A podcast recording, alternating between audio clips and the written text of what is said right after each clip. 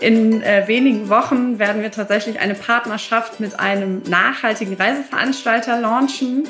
Reisen mit Sinn heißt der Partner, die wirklich durch und durch nachhaltige Reisen anbieten. Alle Produkte im Angebot sind vollständig klimaneutral, CO2 kompensiert. Das bezieht sich nicht nur auf Flüge, wenn sie denn inkludiert sind, sondern auch auf alle nicht vermeidbaren Transfers vor Ort.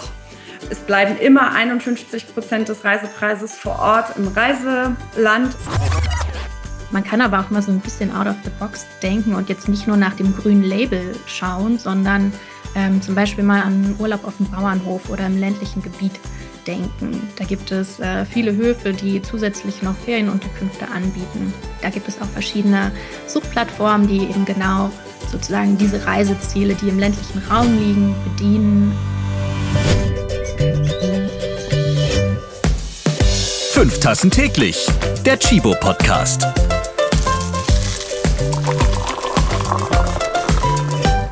Moinsen! Schön, dass ihr wieder eure Kaffeetassen bereitgestellt habt und diesem Podcast lauscht. Heute möchte ich euch in Urlaubsstimmung bringen. Da können wir als Audiomacher in einem Podcast ja so ein paar Tricks anwenden. So ein bisschen Meeresrauschen. Ah ja, das klingt gut. Möwen. Oder besser exotischere Tiere von einem warmen Ort weiter weg. Ja, genau. Und dann liegen wir an diesem goldenen Strand in unserer Hängematte und jemand reicht uns kühle Drinks. A cocktail? For you, sir? Of course. Herrlich. There you go. Enjoy. Kino im Kopf mit so ein paar Geräuschen. Ich kann euch jetzt nicht wirklich in den Urlaub beamen. Wir werden heute jedoch über das Reisen sprechen. Und so habt ihr bestimmt auch Lust darauf. Ganz wichtig, wir reden über das nachhaltige Reisen. Tipps dazu in dieser Podcast-Folge. Nutzen wir also die Corona-Lücke und denken an ferne Länder, vielleicht auch nahe Länder. Hauptsache Strand, Eis oder Berggipfel, frische, erholsame Luft, ordentlich Freizeit und Freiheit. Und das Ganze nachhaltig. Einen unvergesslichen Urlaub kann man auch erleben, ohne mit dem Flugzeug in die entferntesten Länder zu fliegen. Mehr dazu dann auch gleich. Jetzt möchte ich euch meine heutigen Gäste vorstellen, die Julias. Sie sind beide Reiseexpertinnen mit dem gleichen Vornamen. Herzlich willkommen, Julia und Julia. Hallo Ralf. Hallo Ralf. Julia Maria Blessin ist Autorin und Bloggerin von Nice to Have Mac. Mit ihrem Buch Green Traveling, einfach nachhaltig reisen, hat sie vor kurzem ihren eigenen Ratgeber auf den Markt gebracht. Julia Maria, du hast den Reiseführer während der Pandemie geschrieben. Wie kam es dazu? Ja, nicht reisen und übers Reisen schreiben. Ja, also ich hatte Glück. Mir ist quasi in den Schoß gefallen. Mich hat der Ökom Verlag angefragt, ob ich nicht Lust habe, für das Thema Autorinnenschaft zu übernehmen. Und ich reise gerne. Ich bin auch schon zu einigen Zielen gereist und ich beschäftige mich mit dem Thema Nachhaltigkeit und das Ganze zu verbinden, habe ich auf jeden Fall Lust zu gehabt. Und äh, man konnte zwar nicht reisen während der Pandemie, aber das hat ja nicht dazu geführt, dass man keine Reiselust hatte. Die hatte ich auf jeden Fall und so konnte ich sie quasi ein bisschen beim Schreiben ausleben. Mit dabei ist auch Julia Günther. Sie ist die Chibo Reiseleiterin. Jetzt fährt sie aber nicht mit dem Bus durch die Gegend und sagt, hallo, guten Tag, zur Linken sehen Sie. Nee, Julia leitet das Produktmanagement und das Marketing bei Chibo Reisen und kann somit die Arbeit perfekt mit ihrer Passion für das Reisen vereinen. Was genau fasziniert dich so sehr an der Tourismusbranche? Ja, also Reisen sind für alle das Schönste oder mit das Schönste, was es im Jahr gibt. Äh, die schönste Zeit, die man sich individuell nach seinen eigenen Vorstellungen und Bedürfnissen entspricht. Und da dazu beizutragen, irgendwie das Schönste aus der Reisewelt zusammen zu sammeln, zu gestalten und es dann auf dem richtigen Weg interessierten Kunden zur Verfügung zu stellen und sie zu inspirieren und zu einer Buchung zu bringen, das finde ich eine tolle Kombination. Ihr Juliasse oder sagt man ihr Julis, wie ist der Plural von Julia? Juli Issen, Julsen, einfach Julias, oder? Also, geht ihr damit? Absolut. Super. Juliassen hört sich toll an. Juliassen. Das klingt nicht so positiv, glaube ich. Juliassis. Juliassis, das klingt wieder gut. Ja, das finde ich schön. Also ihr Juliassis, ihr beiden teilt euch nicht nur den Namen und die Leidenschaft für das Reisen, sondern seid auch beide große Kaffeeliebhaberinnen. Wie viel denn am Tag so? Julia Maria. Also bei mir sind es mindestens drei Tassen. Ja, dem würde ich mich anschließen tatsächlich. Also drei Tassen sind es jeden Tag und je nach Gesellschaft oder ob man gerade im Büro nochmal äh, die Gelegenheit dazu hat oder mit Freunden unterwegs ist oder den Espresso nach dem Abendessen, dann ist es vielleicht auch nochmal eine vierte und manchmal sogar eine fünfte. Aber drei. Ja, dann haben wir ja erhöht auf diesem Podcast-Namen. Klasse. Und dann gönnen wir uns doch einfach mal jetzt ein schönes Starttässchen.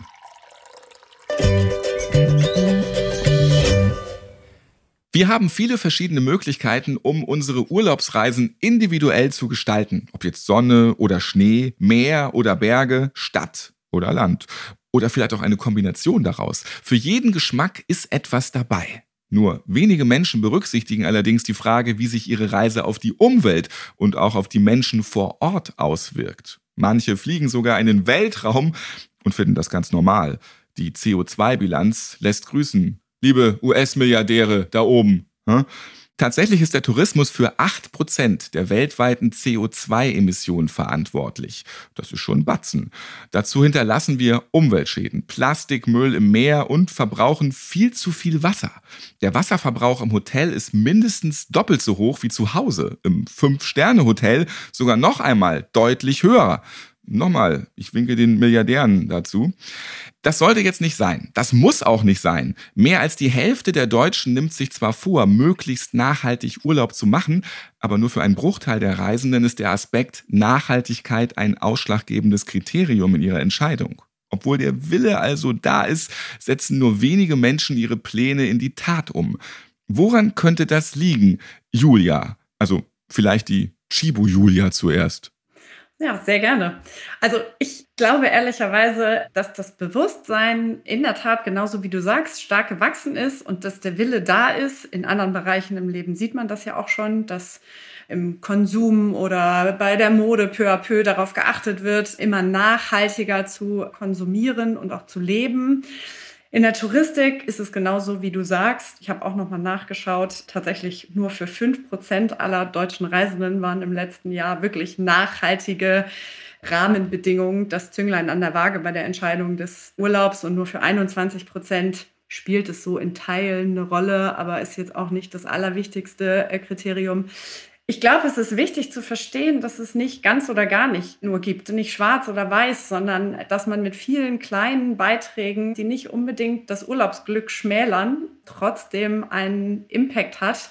Und das zu vermitteln, das ist tatsächlich so ein bisschen auch unsere Mission in den nächsten äh, Monaten, auf Hotels hinzuweisen, die durchaus großartige Bemühungen haben in unterschiedlichsten Bereichen. Und das transparent zu machen und zu sagen, ein erster Schritt ist besser als gar kein Schritt, das gehört, glaube ich, dazu. Und das würde die Bereitschaft deutlich steigern.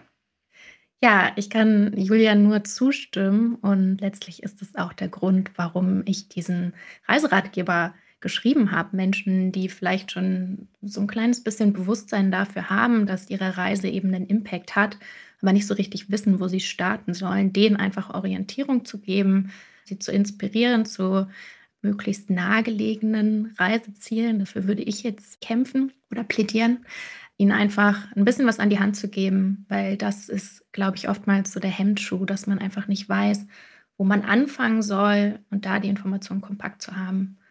Das macht der Reiseratgeber. Nun kann ich mir ja vorstellen, dass viele, wir haben ja auch eben schon drüber gesprochen, zwar das Bewusstsein so dafür haben, aber dann sagen sie sich, weil der Urlaub nun mal auch mit vielleicht das wichtigste Entspannungstool ist fürs Jahr, jetzt einen Euro mehr ausgeben für die Nachhaltigkeit, lieber noch einen Tag mehr Hotel, fertig. Kann da dieser innere Schweinehund einen doch überwältigen? Ich denke, es gibt durchaus Möglichkeiten, auch kostengünstig, nachhaltiger zu reisen, sodass das Ganze dann nicht auf die Reisezeit gehen muss.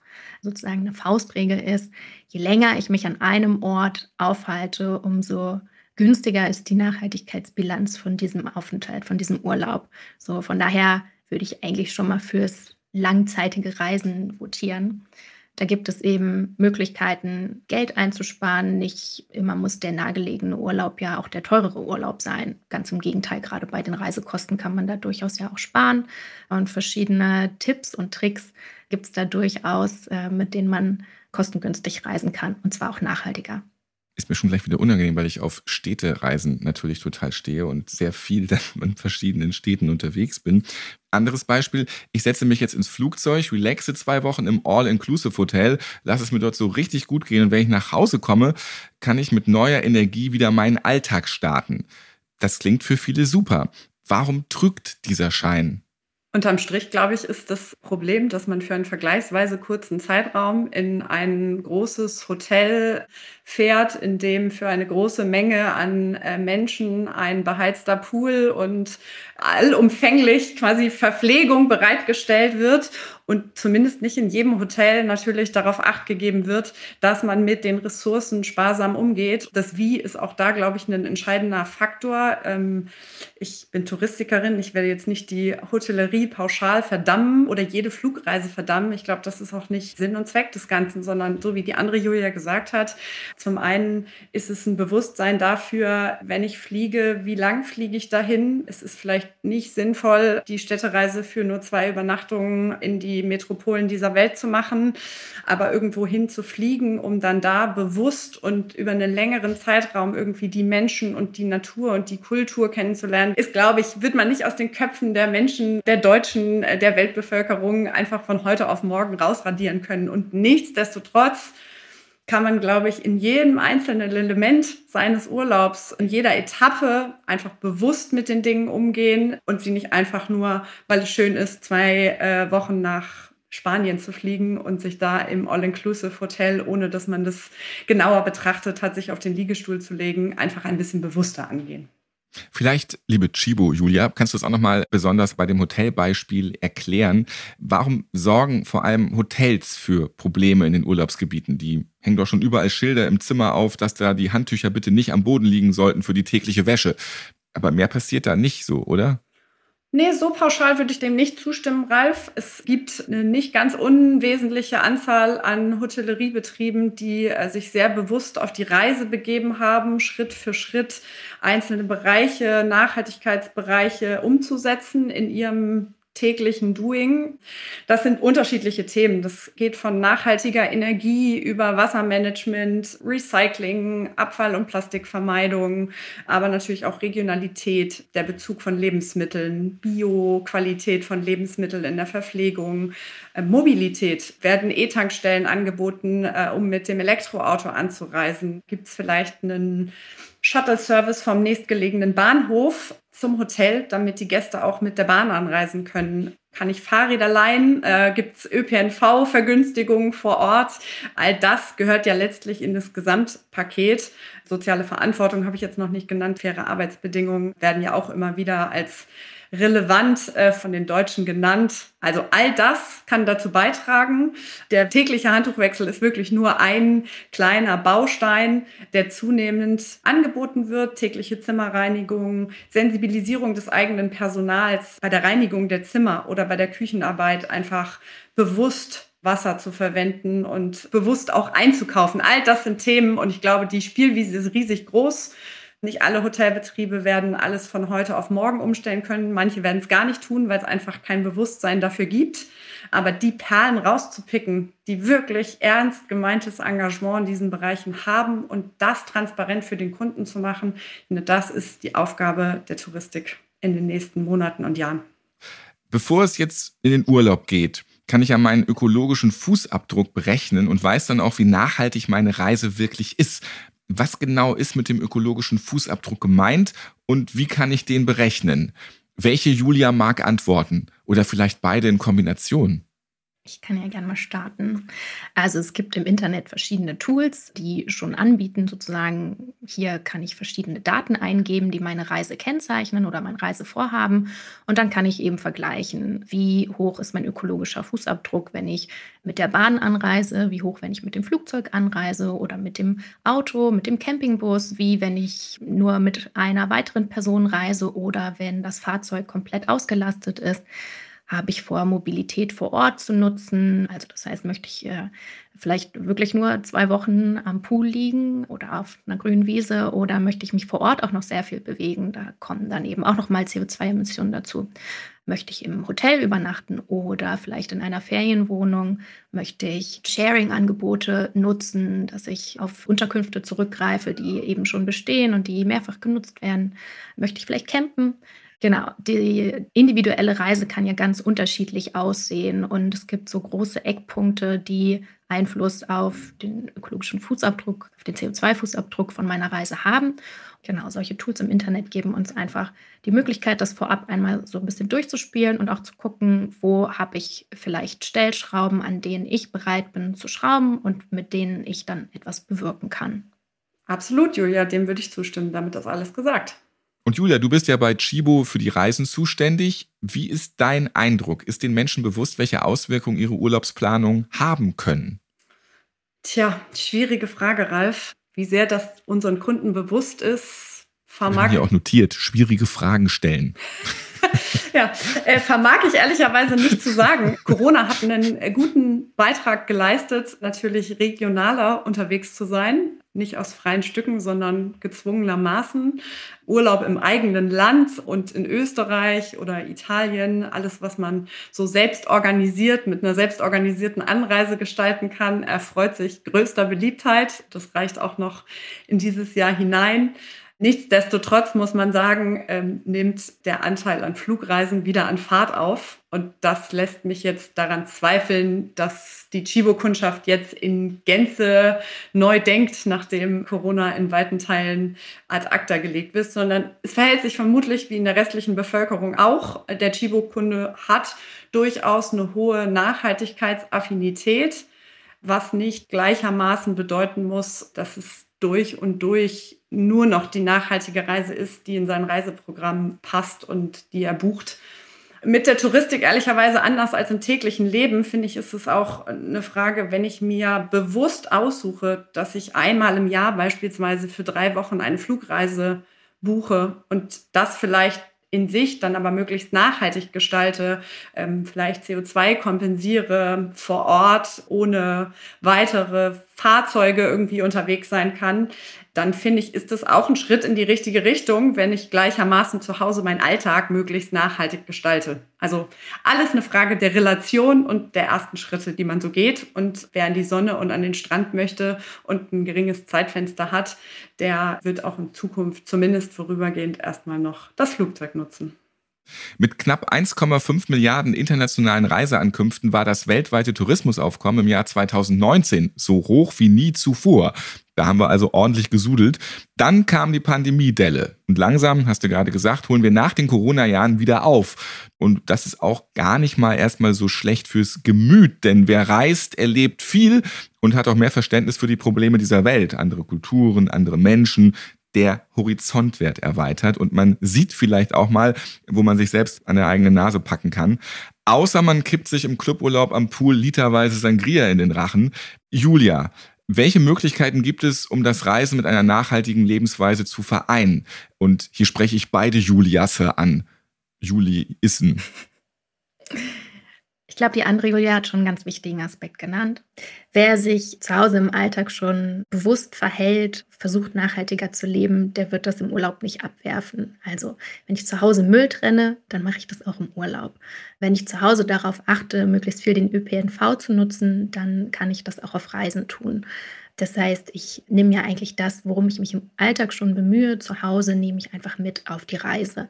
Wenn ich mir bewusst mache, dass ich vielleicht in einem anderen Land, einfach an einem anderen Ort auch Gast bin, dann verhalte ich mich ja auch automatisch so und äh, nehme Rücksicht auf die Umwelt, auf die Menschen vor Ort und möchte mich möglichst positiv dort verhalten. Von daher, ich glaube, wenn man sich zu Hause nicht wie eine Umweltsau verhält, dann macht man das auch nicht im Urlaub und auf Reisen. Genau, und vielleicht noch ergänzend, wirklich in jedem gewählten Urlaubsziel sich die vor Ort bestehenden Möglichkeiten nachhaltigen Handelns sich rauszupicken. Das ist, glaube ich, auch wichtig. Wir haben jetzt sehr viel über Hotellerie und die Möglichkeiten von nachhaltigen Wirtschaften oder Handeln in der Hotellerie gesprochen. Aber das, was die andere Julia gerade gesagt hat, also Rücksicht auf Flora und Fauna im Reiseland, Rücksicht oder ein gutes Miteinander mit den Einheimischen vor Ort, Einkauf auf regionalen Märkten statt in großen Supermärkten. Also je nachdem, wie der Reisetyp ist, für den ich mich entschieden habe, was mein Reiseziel ist und was vor Ort das Bestmögliche an nachhaltigem Handeln ist, das ist, glaube ich, ein guter Schritt. Also nicht alle Gelüste auf bestimmte Orte oder Ziele jetzt von der Liste streichen, weil es vermeintlich überhaupt nicht in die nachhaltige Welt passt, sondern die Träume sich vielleicht weiterhin erfüllen, aber in jedem einzelnen Schritt darauf achten, es so gut wie möglich für Umwelt und ja, Menschen vor Ort zu halten. Vielleicht, Julia, kannst du gleich weiter erzählen, wenn wir jetzt mal ganz am Anfang der Reise sind. Auf welche Aspekte sollte ich vor meiner Reise achten, noch bei der Planung? Bei den meisten Menschen steht das Urlaubsziel irgendwie über allem. Man hat einen Wunsch, irgendwo ein Land zu erkunden oder eine Region zu erkunden und macht sich dann auf die Suche. Und dann hängt es ganz stark davon ab, was für ein Typ und Charakter man ist, welche Arten der Mobilität für einen selbst überhaupt in den Auswahlkreis kommen, was man sich für sich selbst überhaupt vorstellen kann. Und äh, so wie die andere Julia gesagt hat, je mehr Nachhaltigkeit man zu Hause schon lebt, je mehr man vielleicht öffentliche Verkehrsmittel benutzt oder den Zug auch so für innerdeutsche Fahrten am Wochenende oder ähnliches, so offener wird man auch sein, den ÖPNV zu nutzen für eine Anreise. Oder wenn man ein sehr aktiver Mensch ist, dann in Gänze auf jegliche Verkehrsmittel vielleicht zu verzichten und eine Radreise zu machen, äh, mit dem Gepäck irgendwie minimalistisch auf dem Gepäckträger des Fahrrads. Aber ich glaube einfach unterm Strich, die, die nachhaltige Ambitionen haben, sind darauf angewiesen, dass sie entweder gute Anbieter finden oder viel Zeit investieren in die Recherche um entsprechend Bestandteile, Bausteine ihrer Reise herauszusuchen, die eben in das Gesamtsetup passen. Das kann ein Reiseveranstalter oder ein Reisevermittler sein, der sich sehr gut damit schon im Namen des Kunden auseinandergesetzt hat und entsprechende Informationen zur Verfügung stellt. Wie gesagt, ist es wirklich auch unser Bestreben bei Chibo Reisen, das stark auszubauen und in Angeboten, äh, bei denen es dieses Engagement der beteiligten Leistungs Leistungsträger, so sagt man im Tourismus, gibt, das auch transparent für den Kunden darzustellen und ihm auf dem Weg zu einer nachhaltigen Reise zu begleiten. Wenn der Weg nicht der Weg über einen Reiseveranstalter oder einen Vermittler ist, dann bleibt es am Ende am Kunden haften, letztlich sich mit der Materie auseinanderzusetzen. Und das reicht, wie gesagt, von der Form der Anreise, also dem Verkehrsmittel letztlich, über wo schlafe ich vor Ort, wie lange bin ich unterwegs, was mache ich vor Ort, und wie kann ich das im Einvernehmen mit der Natur gestalten. Und wo schlafe ich vor Ort, ist ein Stichwort. Wir haben ja schon darüber gesprochen, dass das Hotel als Unterkunft nicht immer die nachhaltigste Lösung ist. Welche anderen Möglichkeiten gibt es denn? Das kann die Reiseblogger Julia bestimmt gut beantworten. Ja, na klar. Es gibt natürlich so ganz klassisch Ferienwohnungen, Ferienhaus. Da gibt es ja diverse Plattformen, die man da zur Recherche und zu Buchungen heranziehen kann. Es gibt inzwischen auch Plattformen, die sich nochmal speziell darauf spezialisiert haben, nachhaltigere Unterkünfte bzw. Anbieter auszuweisen, wo man dann nach einer entsprechenden Unterkunft suchen kann. Man kann aber auch mal so ein bisschen out of the box denken und jetzt nicht nur nach dem grünen Label schauen, sondern ähm, zum Beispiel mal an Urlaub auf dem Bauernhof oder im ländlichen Gebiet denken. Da gibt es äh, viele Höfe, die zusätzlich noch Ferienunterkünfte anbieten. Da gibt es auch verschiedene Suchplattformen, die eben genau sozusagen diese Reiseziele, die im ländlichen Raum liegen, bedienen. Genau, das ist eine Möglichkeit. Ansonsten habe ich vorhin schon angesprochen, Camping. Da gibt es ja nicht nur das Camping mit dem Zelt, sondern eben auch mit dem Campingbus. Aber viele Campingplätze zum Beispiel haben auch inzwischen solche Mobile Homes, die dann nochmal vielleicht so ein bisschen den Komfort garantieren, den man jetzt im Zelt nicht findet. Es gibt auf Höfen Stellplätze, da gibt es spezielle Stellplatzführer. Also man muss nicht nur auf diesen schrecklichen, übervollen Campingplatz sich wiederfinden, sondern da gibt es auch ganz idyllische Plätze, auf denen man parken kann und die Nacht verbringen kann. Das wären zum Beispiel mal solche Ideen. Ansonsten gibt es gerade auch im Reisebereich, oftmals dann bei der Unterkunft, diesen Trend zu Tiny Living.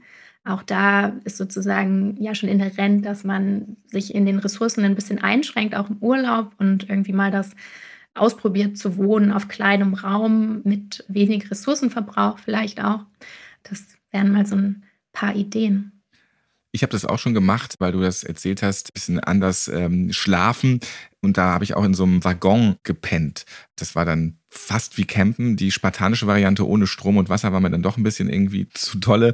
Aber da gab es dann halt einfach so einen kleinen Peter Lustig Löwenzahn-Waggon, ähm, sehr schön hergerichtet. Das wird auch so ein Trend, der immer beliebter wird gerade. Auf jeden Fall. Glampings ist da vielleicht auch das Stichwort.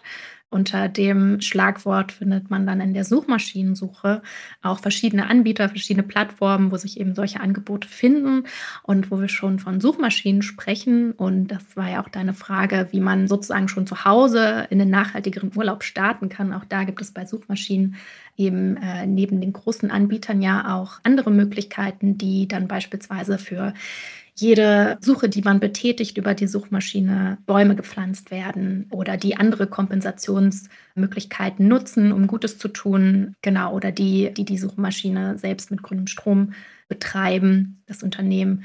Um ein Beispiel zu nennen, Ecosia kann ich da empfehlen. Also im Trend sind Campingreisen, auch mit dem Van zum Beispiel oder mit dem Wohnmobil. Was sind hier denn auch die Vorteile? Welche Möglichkeiten gibt es? Mein Nachbar ist so zum Beispiel während der Pandemie mit seiner Family durch Schweden gedüst. Ja, und jetzt wollen die nur noch so urlauben. Ja, also ich kann das absolut nachvollziehen. Nach unserer ersten Reise mit einem Campingbus waren wir auch total Feuer und Flamme und ich war niemals die Campingurlauberin. Also Zelten war überhaupt nicht mein Ding. Das Tolle ist einfach, dass der Weg das Ziel ist. Man erlebt einfach schon auf dem Weg zu einem Ziel unheimlich viele Abenteuer. Man kommt an Orte, die man mit anderen Verkehrsmitteln nicht erreichen kann. Natürlich, ne, über Straßen mit einem motorisierten Fahrzeug kommt man natürlich an Orte, ja, die der Zug oder manchmal der Fernbus sogar oder äh, schon gar das Flugzeug nicht erreichen kann. Von daher ist man einfach sehr flexibel und frei in seiner Mobilität mit dem Campingbus. Das ist die eine Sache. Da schwingt auch schon irgendwie Abenteuer mit, wenn man mit einem Camper unterwegs ist. Und äh, ich finde, gerade wenn man als Familie reist, ist das auch ein Aspekt, der dann manchmal bei so Pauschalurlauben verloren geht. Und gerade mit so einem Bus kann man einfach jeden Tag ein kleines Abenteuer einschieben. Und man muss sozusagen die Ziele jetzt nicht zu einem riesen Tagesevent machen, wo man erst anreisen muss und dann muss man irgendwie seine Kühltasche packen und seinen Rucksack packen und an Windeln und Pipapo denken, sondern das hat man ja alles mit. Man hat ja sein Zuhause sozusagen, sein Zuhause auf Zeit hat man ja mit. Und ich glaube, das reizt gerade viele junge Familien auch an der Reise mit dem Campingbus. Und ja, man ist, wie gesagt, flexibel. Wenn es einem irgendwo gefällt, bleibt man länger. Wenn das Ziel, was auf Instagram super schön aussah, sich in Wirklichkeit dann irgendwie doch als Niete entpuppt, ja, dann fährt man halt weiter. Oder wenn das Wetter schlecht ist, dann äh, düst man 200 Kilometer weiter. Dort schaut dann vielleicht wieder die Sonne. Von daher, ich kann deinen Nachbarn da absolut verstehen. Und manchmal liegt das Schöne doch so nah. Ihr seid beide schon viel innerhalb Deutschlands und Europas gereist. Was sind hier eure persönlichen Geheimtipps? Also ich äh, liebe tatsächlich das deutsche Voralpenland, genauso wie Südtirol. Kann sehr unterschiedlich, sehr facettenreich sein. Man hat schöne kleine Städte, Dörfchen, Orte, viele schöne Seen, Natur, Ruhe. Ich bin sehr gerne in der Natur unterwegs, teile tatsächlich auch die Camper-Van-Leidenschaft und genieße es einfach, frei zu sein und die Natur zu genießen und äh, Zeit mit meiner Familie zu verbringen. Also ich bin auch eher Typ Berge. Von daher möchte ich ein kleines Mittelgebirge empfehlen, nämlich den Harz. Da finden sich auch unheimlich schöne Orte, an denen man einen Stellplatz findet aber auch auf jeden Fall das Berchtesgadener Land. Da hat man dann auch wirklich das Gefühl am Königssee, dass man eigentlich in einem ganz anderen Teil der Welt ist. Also so ein richtiges Fernreisegefühl, aber nah gelegen. Ansonsten innerhalb von Europa möchte ich gerne mal die Reise in östliche Gebiete empfehlen. Nach Slowenien zum Beispiel. Dort ist äh, sowas, was sich Agriturismo nennt, sehr groß. Also das heißt viele kleine Höfe, viele kleine Betriebe Landwirtschaftliche Betriebe bieten dort auch Campingstellplätze an zu einem sehr günstigen Preis. Man kann sich dann auch auf dem Hof verköstigen und es ist einfach eine unheimlich herzliche Übernachtung.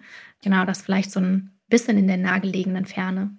Jetzt spielen wir so ein kleines Reisespiel. Wenn man unterwegs ist in den Urlaub, dann ist der Weg ja mitunter auch ein bisschen weiter. Da muss man sich ablenken und ein bisschen spielen. Können wir jetzt auch mal hier in dieser Podcast-Folge machen. Ich werfe gleich mit Begriffen um mich und stelle euch immer zwei Möglichkeiten zur Auswahl. Bitte wählt dann abwechselnd ganz zackig ein Wort aus und erläutert kurz, warum. Mal ist Julia zuerst dran und dann ist Julia zuerst dran. Das ist aber auch heute verwirrend mit euch. Also wir starten einfach mal. Fernreise oder Mikroabenteuer? Mikroabenteuer. Einfach mal das Haus verlassen, in einen anderen Stadtteil gehen, den man sonst äh, nicht besucht und dann dort zum Wochenmarkt gehen. Dem würde ich mich anschließen, insbesondere äh, seitdem ich einen kleinen Sohn habe. Kinder entdecken tatsächlich die Welt ja nochmal oder sehen die Welt ja nochmal mit ganz anderen Augen und weisen einen auf viele Mikroabenteuer hin, die man selbst vielleicht vorher gar nicht gesehen hätte. Sind ja auch selbst noch Mikros. Ja. Wandern oder Radtour? Wandern tatsächlich, weil man auf eine ja wirklich nochmal entschleunigtere Art und Weise in der Natur ist und wirklich langsam irgendwie alles auf sich wirken lassen kann. Das tatsächlich auch super mit Kind funktioniert und meine Lieblingsreiseziele in Europa da tatsächlich auch sehr gut zu passen. Aber ich wäre auch beim Radfahren nicht oder bei der Radreise nicht abgeneigt. Ich stimme Julia auf jeden Fall zu. Wandern ist es auch für mich. Gerade der Aufenthalt im Grünen, im Wald tut unheimlich gut. Äh, Stichwort Waldbaden. Da wird ja eine ganze Wissenschaft draus gemacht und das hat einfach einen unheimlich erholenden Effekt. Zelt oder Wohnmobil? Ja, ganz klar, Wohnmobil.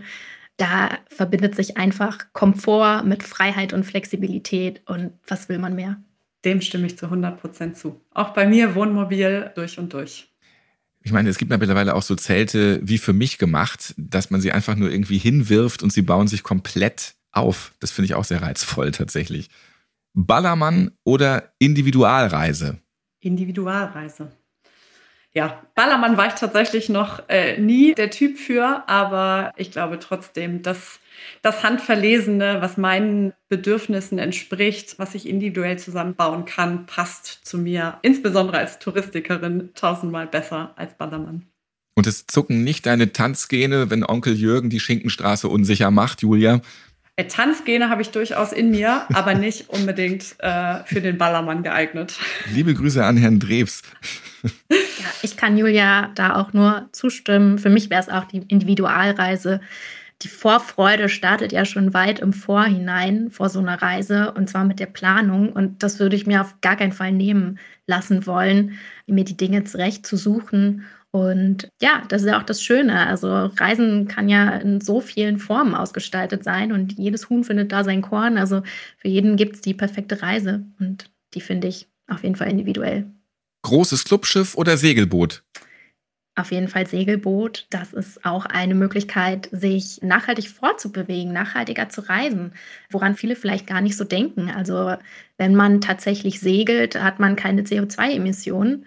Von daher total spannende Art der Fortbewegung. Gibt es auch spannende Reiseangebote in äh, unserer schönen Nordsee oder vielleicht in den Niederlanden im Eiselmeer. Man muss gar nicht so weit wegfahren sozusagen. Nichtsdestotrotz gibt es natürlich inzwischen auch Bemühungen bei Cruise-Ship-Reisen, dass die nachhaltiger gestaltet werden, aber Segeln it is.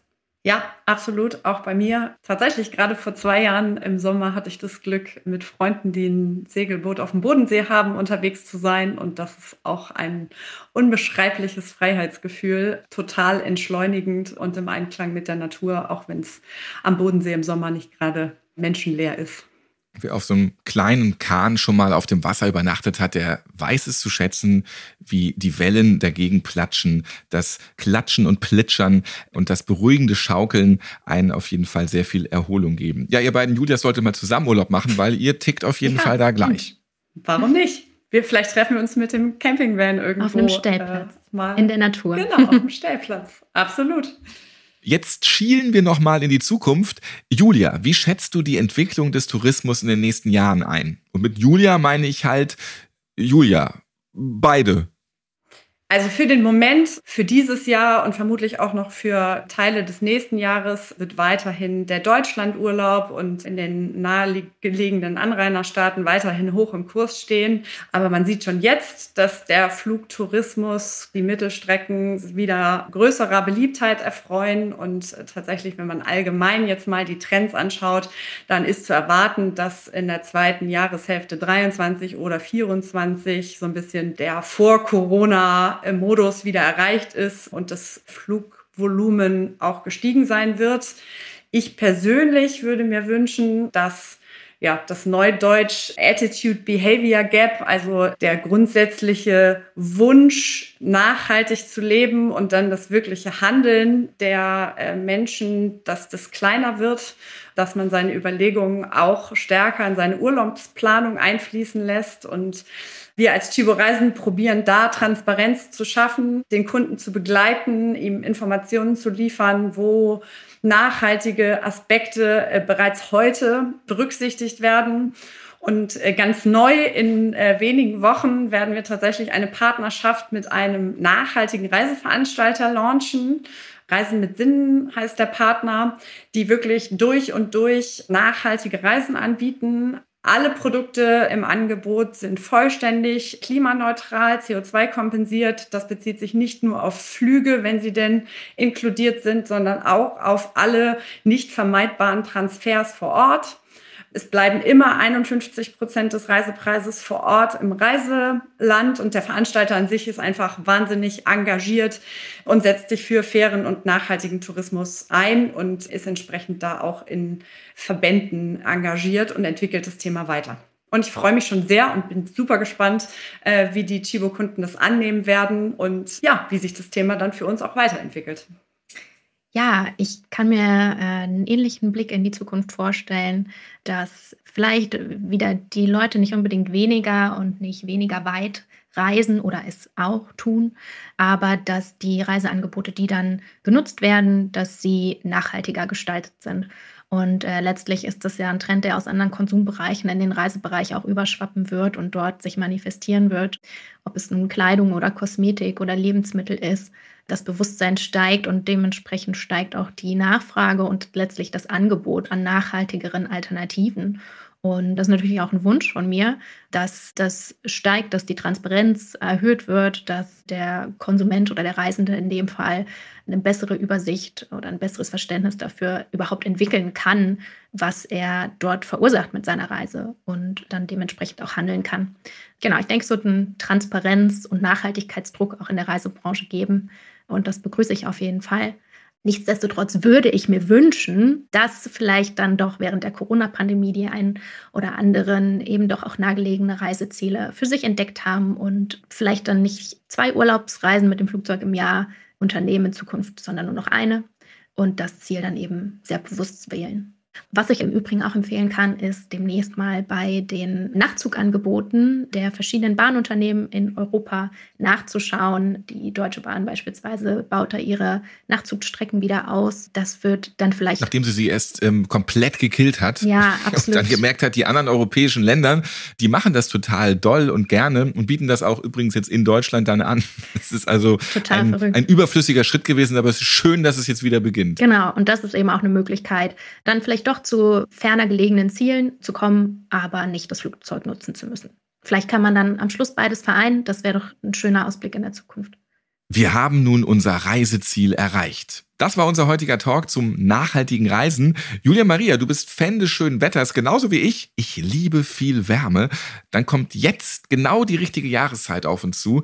Hast du schon deine nächste Reise geplant? Meine nächste Reise habe ich geplant und die geht wirklich ganz in die Nähe und zwar nach Berlin im Sommer an einen schönen See. Und äh, ja, da werde ich einfach mal mit meiner Familie die Hauptstadt erkunden und mir richtig viel Zeit nehmen und auch einige Zeit in Berlins Grün verbringen. Kannst du deinen Tipp noch ein bisschen konkretisieren? Zu welchem See geht es genau? Ja, es geht in den Südosten Berlins nach Schmöckwitz. Genau, da gibt es einige Seen. Der Müggelsee ist auch nicht allzu weit weg und da haben wir ein richtig schönes, kleines, uriges Airbnb finden können.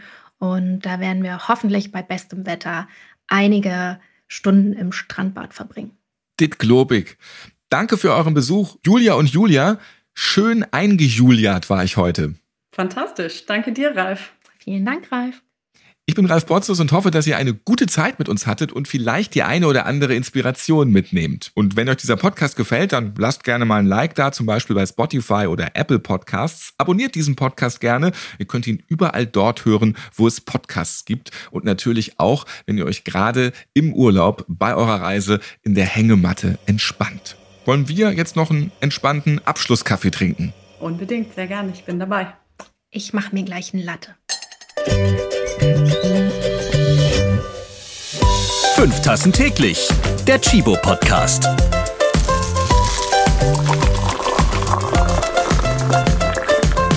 Ihr habt Fragen oder Anregungen zu dieser Podcast-Folge? Wir freuen uns auf eure E-Mail an podcast.chibo.de.